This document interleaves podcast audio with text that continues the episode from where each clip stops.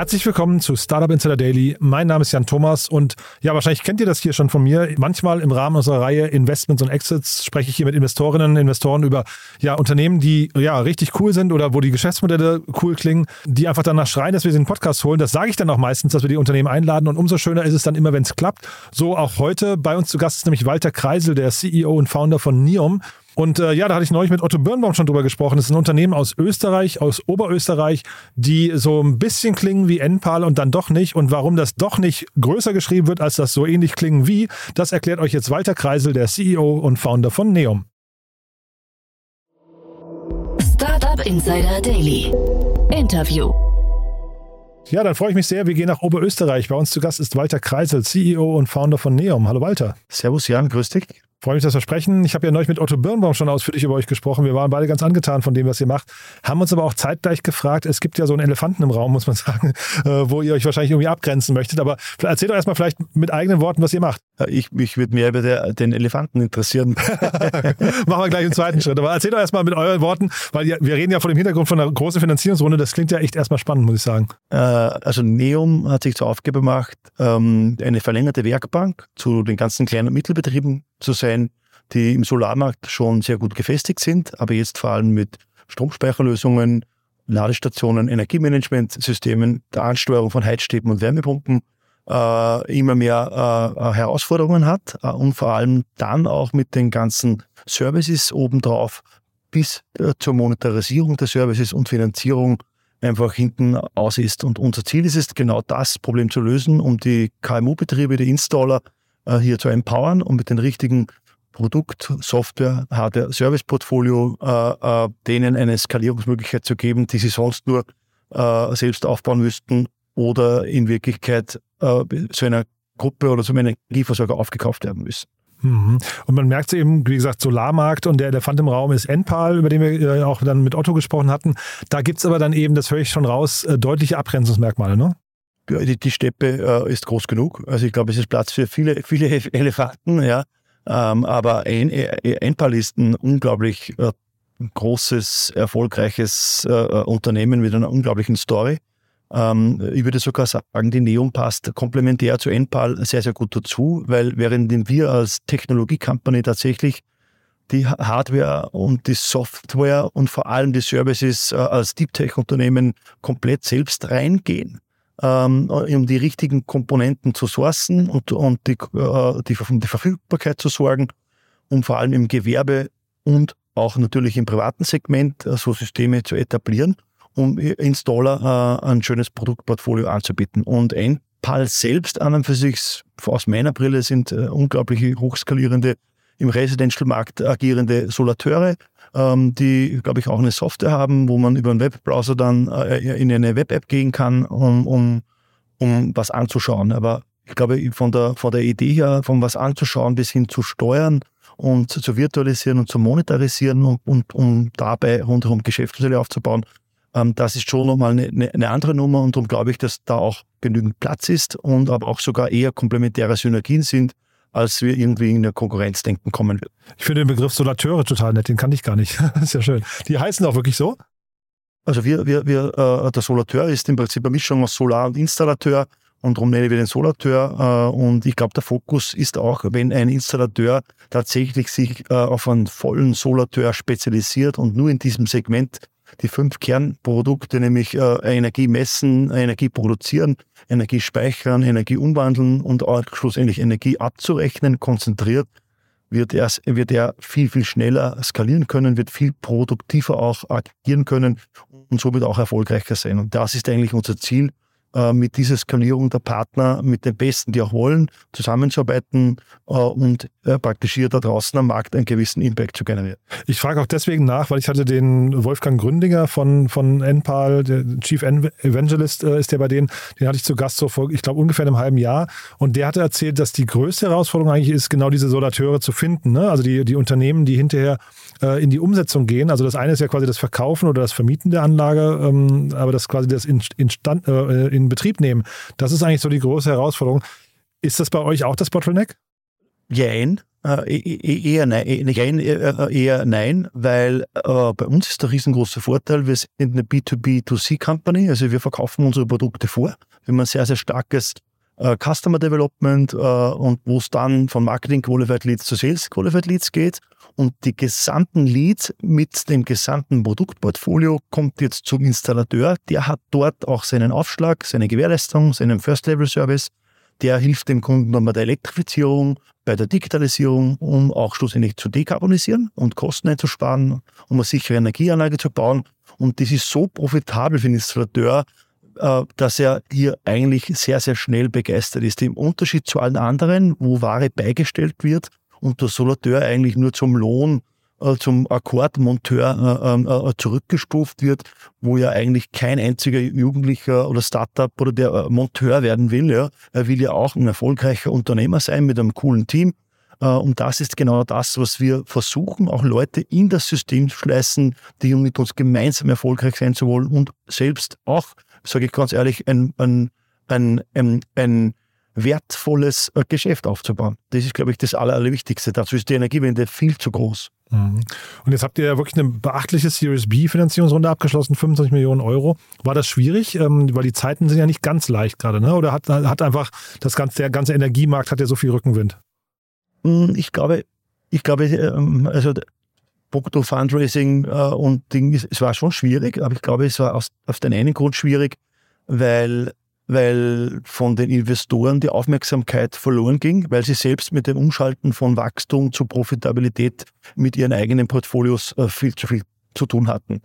Und das war, glaube ich, das große Problem im Q2, Q3 und auch noch Q4, ähm, dass die Investoren, die durchaus Potenzial gehabt hätten, im, im, im eigenen äh, äh, Stall äh, genügend zu tun gehabt haben.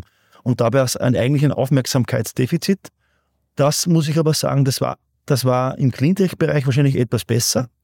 Ähm, allerdings war es für uns das Schwierigste, dass wir Investoren finden, die wirklich das, was wir tun, auch ernst meinen. Nämlich, nämlich nicht nur eine fancy Software und irgendwie ein bisschen äh, Idealo zu spielen mit Hardware und dann halt irgendwie Waren beizustellen, sondern es geht dabei um ein, ein, ein tatsächliches Modell, schlussendlich die richtige Hardware mit einem hochregulierten, bürokratisierten Markt am richtigen Standort mit den besten Partnern zu haben, um dort äh, dem Endkunden schlussendlich einen Dienst zu verrichten.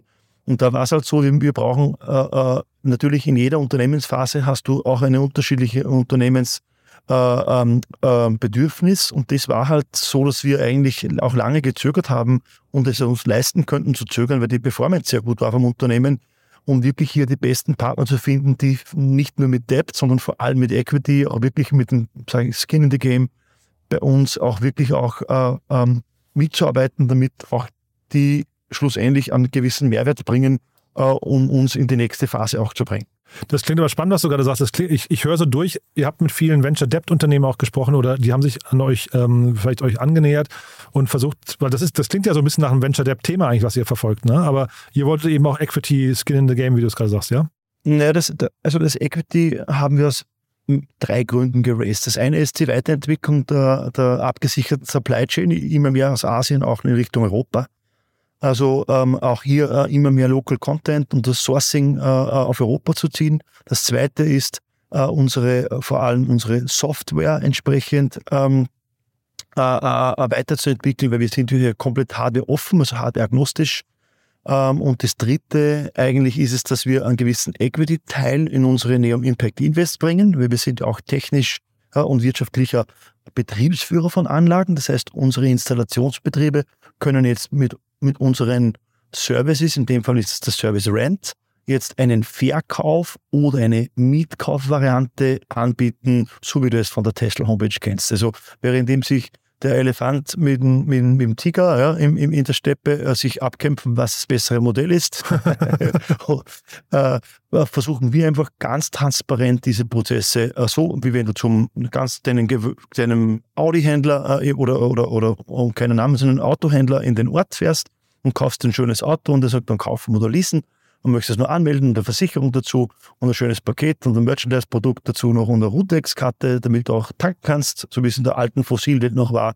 Ich glaube, das braucht es auch äh, hier im Infrastrukturmarkt, dass wir dem Kunden ein, den, die Wahl überlassen und im Summe einen transparenten Prozess in der Kauf- wie auch Mitvariante haben.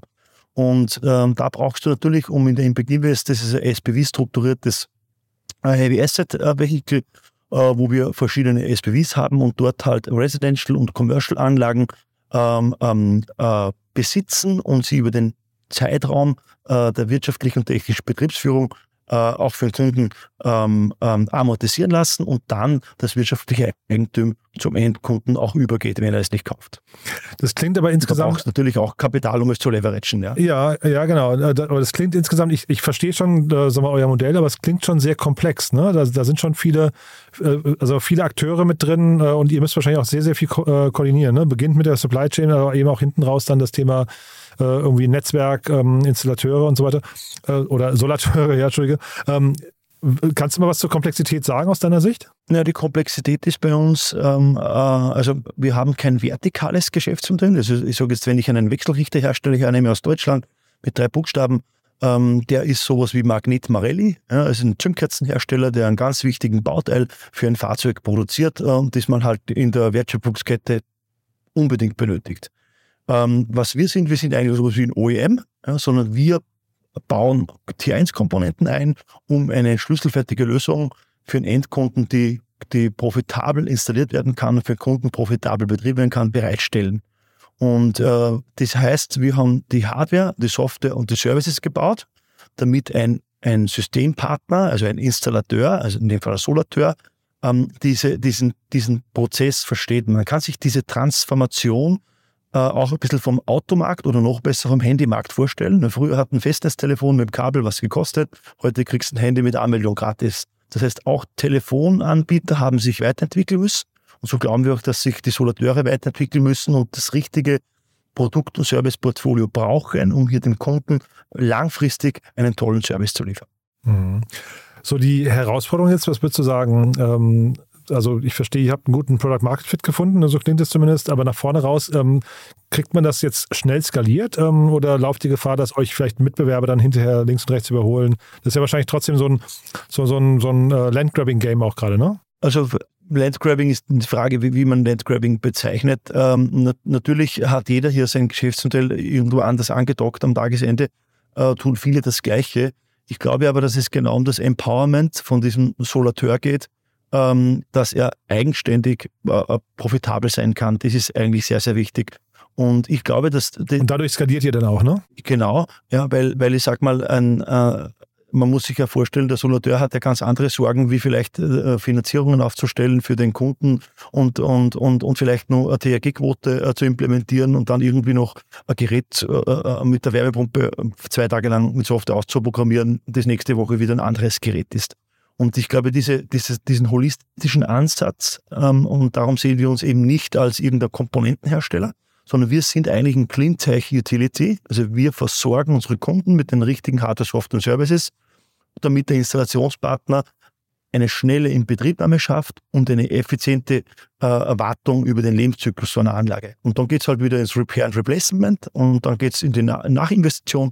Und ich glaube, da braucht der Kunde einfach eine sehr, sehr langfristige Betreuung. Und wenn wir ganz ehrlich sind, glaube ich, während dem äh, viele Startups eben skalieren in einer Nische, um vielleicht einen schönen Exit hinzukriegen, ist uns ist nicht wichtig, äh, einen Exit zu machen, sondern uns ist es wichtig, da draußen ein, ein sehr hoch äh, profitables äh, und auch äh, wertvolles Unternehmen zu sein, das verglichen wird mit einem Enel oder einem E.ON, aber das halt hundertprozentig auf erneuerbare Energien und vor allem Unabhängigkeit und Dezentralität dafür sorgt. Und da möchten wir hin und da fühlen wir uns wohl. In eurer, ähm, eurer Kundenansprache, wie wichtig ist eure Marke dabei? Ähm, taucht die Marke für den Endkunden auch auf? Weil ich, ich frage deswegen, ich habe mir eure, euer Büro angeguckt, ne? freecity.at. Das sieht schon sehr spektakulär aus. Da, da, da drumherum könnte man ja eine schöne, irgendwie auch eine Marken-, eine Branding-Story erzählen. Aber macht ihr das oder ist das nicht so relevant? Wir, wir sind natürlich, wir kommen ja selbst aus dem Installationsumfeld und wir haben gesehen, wo die Probleme sind. Und für uns ist es extrem wichtig, auf Augenhöhe mit den Solateuren zu agieren. Und das Thema Photovoltaikanlage und, sage ich, AC-Anschluss, das kann der Solateur, da ist er echter Profi. Und genau diesen, beim Beyond Solar, also alles, was nach Solar, der Solaranlage kommt, um bei einem Kunden eine höhere Wertschöpfung zu generieren, da wollen wir einfach sein Sparringpartner sein, eine verlängerte Werkbank sein. Und da spielt Neum schon eine ganz, ganz große Rolle, weil man muss sich ja vorstellen, mit den Skills, die wir anbieten, also von Energiegemeinschaften, das ja auch in Deutschland hoffentlich bald umgesetzt ist, äh, über die RED 2 ähm, EU-Verordnung, was in Österreich ja schon geht, können die Leute jetzt tatsächlich Peer-to-Peer-Trading ohne Netzkosten oder ohne Steuern machen. Und das ist halt unglaublich hohe Wertschöpfung, die man hebt. Und währenddem das in Österreich schon geht, wenn das in Deutschland kommt, dann sind wir erst beim ins Trampolin hüpfen dabei und sind noch gar nicht hinausgefedert. Mhm. Mega spannend. Ähm, das heißt, so die nächsten Schritte für euch sind welche jetzt konkret? Wo, was sind, also jetzt habt ihr die, die, sagen wir, die, die Kasse voll. Ähm, Expansion im äh, Heimatmarkt oder jetzt auch schon internationale Expansion? Äh, also wir fokussieren uns, die Neom AG oder die Neom International in Österreich, die durchaus auch Export macht. Wir haben dann die Neom Switzerland AG und die Neom Germany GmbH. Wir sind in Zürich und in Nürnberg dort auch zu Hause. Und äh, uns geht es darum, dass wir im deutschsprachigen Markt, wo 120 Millionen Einwohner sind, äh, schon einen sehr, sehr großen Impact haben. Und da haben wir auch einen sehr, sehr großen Respekt davor, auch hier äh, auch äh, uns zu manifestieren, die Standardprozesse zu definieren, die bis zur Corporate Governance auch alles sehr, sehr gut aufstellen. Also unser Team mit ca. 220 Mitarbeiterinnen und Mitarbeitern ist ja auch jeden Tag dran, auch alles besser zu machen. Und man sie kann sich ja vorstellen, dass es äh, trotzdem da draußen im, im Hardware-Geschäft ist halt viel zu tun. Und da gibt es von Support-Anfragen, von Re Reparaturen. Also das ist wirklich sehr, sehr prozesslastig, wo wir uns auch jeden Tag weiterentwickeln.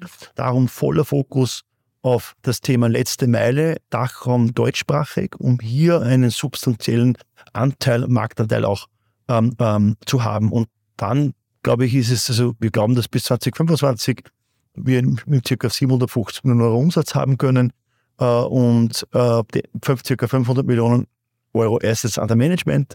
Ähm, und das wäre dann halt auch schön mit, mit einem IPO zum Beispiel dann auch äh, in den Rest von Europa zu expandieren. Aber ganz ehrlich, ist es schon eine große Aufgabe, auch so ein Unternehmen, das so schnell wächst, uns gibt es dreieinhalb Jahre, ähm, diese Prozesse eben in der Breite, wo wir sind, auch wirklich zu strukturieren und, und stabil zu halten. Das ist unsere wichtigste Aufgabe.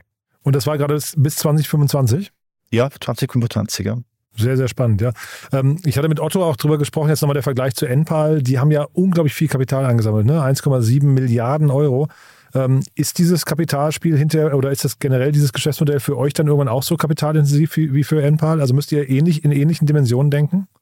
Naja, man muss sich vorstellen, wenn die Einsparungen der Kunden, also wenn die Systeme mit den Einsparungen der Kunden abbezahlt werden, und äh, neben, dem, neben dem Zinsen der Bank auch äh, für, den, für den Betreiber wie Enpal oder uns dann äh, an Carry hängen bleibt, dann ist es um, die, um, um diesen Aufschlag eine höhere äh, äh, Rückzahldauer, was auch okay ist, weil der Kunde ja das Kapital am Ende dann vielleicht nicht hat. Also es akzeptiert ja, dass die Laufzeit dann um zwei, drei Jahre länger ist.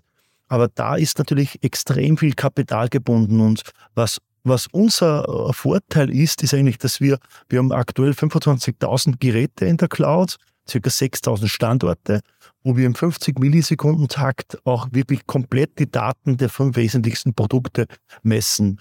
Und das Ziel muss es ja sein, dass wir vom den ganzen ETS2, CO2-Trading, Peer-to-Peer-Trading, TRG-Quote, also die Services, die hier kommen, bei uns heißen die so wie Grid, Rents, Chargers, äh, Club, äh, Green, Bank, äh, da kommen extrem viele coole Innovationen, die dem Kunden Sekundäreinnahmen generieren, wo er über Transaktionseinnahmen an uns Transaktionsfees bezahlt, um eben hier äh, einen Spaß dabei zu haben. Und solange die Assets natürlich im, an der Management von uns sind, können wir auch für den Kunden frei verfügen über seine Sekundäreinnahmen. Und ich glaube, das ist das Aller, Allerwichtigste, dass man das auch versteht, dass die Assets ja wie bei einem Infrastrukturinvestor nicht, der halt 100 Windräder hält, und der andere hält halt eine Million PV-Anlagen ja, von Kleinhäusern. Aber jetzt Summe ist es ein großes Infrastrukturmodell, um schlussendlich da draußen so schnell wie möglich, so viel wie möglich äh, nachhaltige Energie mit Erneuerbaren zu produzieren. Und da sag nochmal zum Schluss so deinen Blick auf die Klimakrise oder den Klimawandel. Ähm, sind wir mit,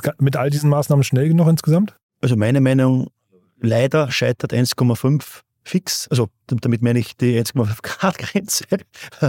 Äh, also das und, und unser Ziel, unsere Frage ist ja nur, äh, wie weit, äh, ähm, wie weit scheitern wir dabei, weil ich, obwohl wir wirklich Schmerz, Schmerz, Schmerzen lieben und schnell wachsen wollen und die Probleme jeden Tag weniger machen, Äh, es ist eine unglaubliche Herausforderung und am Tagesende geht es dem Kunden, glaube ich, mehr um die Unabhängigkeit. Dann geht es dem Kunden noch viel mehr um den Preis der Energie. Und dann ist eigentlich das Thema Grün das Recyclingprodukt. Also das ist eigentlich das Produkt, wo der Kunde sagt, okay, da kriege ich auch, da, da gebe ich auch meinen Teil dazu ab. Und unser Ziel ist es, bis 2030 so viele Devices im Markt zu haben, dass wir bis 2040 eine Gigatonne CO2 einzusparen. Und das ist eigentlich unser maximal großes Ziel, 2030 so viele Assets an der Management zu haben, dass wir bis 2040 zum großen europäischen Ziel eine Gigatonne CO2 einzusparen. Und das ist ein, eine große Nummer, wenn man sich ausrechnet, was die Tonne CO2 2030 oder 2040 vielleicht kostet und das unter Umständen den Firmenwert repliziert, dann darf man auch auf ein europäisches Unternehmen, und da werden mehrere Elefanten dann auch sein im Raum, wie gesagt, kann man auch richtig stolz sein, dass wir in Europa hier auch für echte Innovation und echtes Unternehmertum auch gesorgt haben, die schlussendlich viele Mitarbeiter und Mitarbeiterinnen einstellen und auch Steuern zahlen und für Unabhängigkeit gesorgt haben. Naja, und da vielleicht nochmal die Brücke zu dem, was du vorhin gesagt hast. Du hast ja gesagt, ihr wollt nicht in der Nische jetzt irgendwie schnell wachsen und dann einen schnellen Exit hinlegen, sondern man hört hier im Podcast relativ selten, dass ein Startup irgendwie über die Jahre 2030, 2040 vor allem spricht. Ne? Das äh, unterscheidet euch ja vielleicht auch nochmal in, dem, in, dem, äh, in der Denkweise und Strategie von anderen. Ne? Also wenn man sich zwei Filme anschaut, das ist Tesla und Edison. Äh, der einzige, der überlebt hat, ist Westinghouse und der ist heute General Electric. Und wenn du so ein Unternehmen äh, die Chance hast, überhaupt so ein Unternehmen vielleicht aufzubauen, äh, dann ist es wert, sehr, sehr langfristig zu denken. Schönes Schlusswort. Du hat mir großen Spaß gemacht, Walter. Ähm, haben wir was Wichtiges vergessen aus deiner Sicht? Ihr sucht wahrscheinlich noch Mitarbeiter, ne? Ich habe gesehen, 30 offene Stellen bei euch auf der Seite. Äh, wir suchen auch Mitarbeiter in Deutschland, in der Schweiz, in Österreich ähm, und Mitarbeiterinnen natürlich auch, ja. Und äh, wir freuen uns natürlich auf jeden Facebook- oder LinkedIn-Like oder äh, teilt auch diesen Beitrag ähm, und würden uns auch freuen, wenn ihr ins Neo-Universum eintaucht und vielleicht sehen wir uns mal irgendwo auf einem Live-Event oder auf, ein, auf einer Führung in der Free City bei uns im Headquarter. Super. Du, dann lieben Dank, dass du da warst und dann freue ich mich aufs nächste Mal, ja? Jan, danke. Servus. Schöne Grüße aus Österreich. Startup Insider Daily, der tägliche Nachrichtenpodcast der deutschen Startup-Szene. Ja, das war Walter Kreisel, der CEO und Founder von Neom. Sehr, sehr ambitioniert, finde ich. Ein tolles Gespräch, eine tolle Mission. Ich finde das wirklich super cool, wenn jemand sagt, er möchte so groß werden wie General Electric. Das hört man auch nicht alle Tage. Und vor allem dieser Horizont, in dem das Unternehmen denkt, also 2040 habe ich hier, glaube ich, noch nie von einem Startup gehört. Finde ich umso cooler, wenn jemand so langfristig denkt und sagt, wir haben eine Mission und die wollen wir erfüllen. Und dabei ist der Exit erstmal nebensächlich. Gefällt mir persönlich wirklich super gut. Wenn es euch auch gefallen hat, zum einen schreibt gerne Walter eine kurze Dankesmail für seine tolle Mission. Schaut euch mal die offenen Stellen an und oder empfehlt gerne diese Podcast-Folge weiter. Ihr habt es ja gehört, Neom ist auch schon in Deutschland aktiv. Vielleicht kennt ihr jemanden, der zu dem Unternehmen passen könnte. Dann schon mal vielen, vielen Dank fürs Weiterempfehlen und ansonsten euch erstmal einen wunderschönen Tag und hoffentlich bis nachher. Ciao, ciao.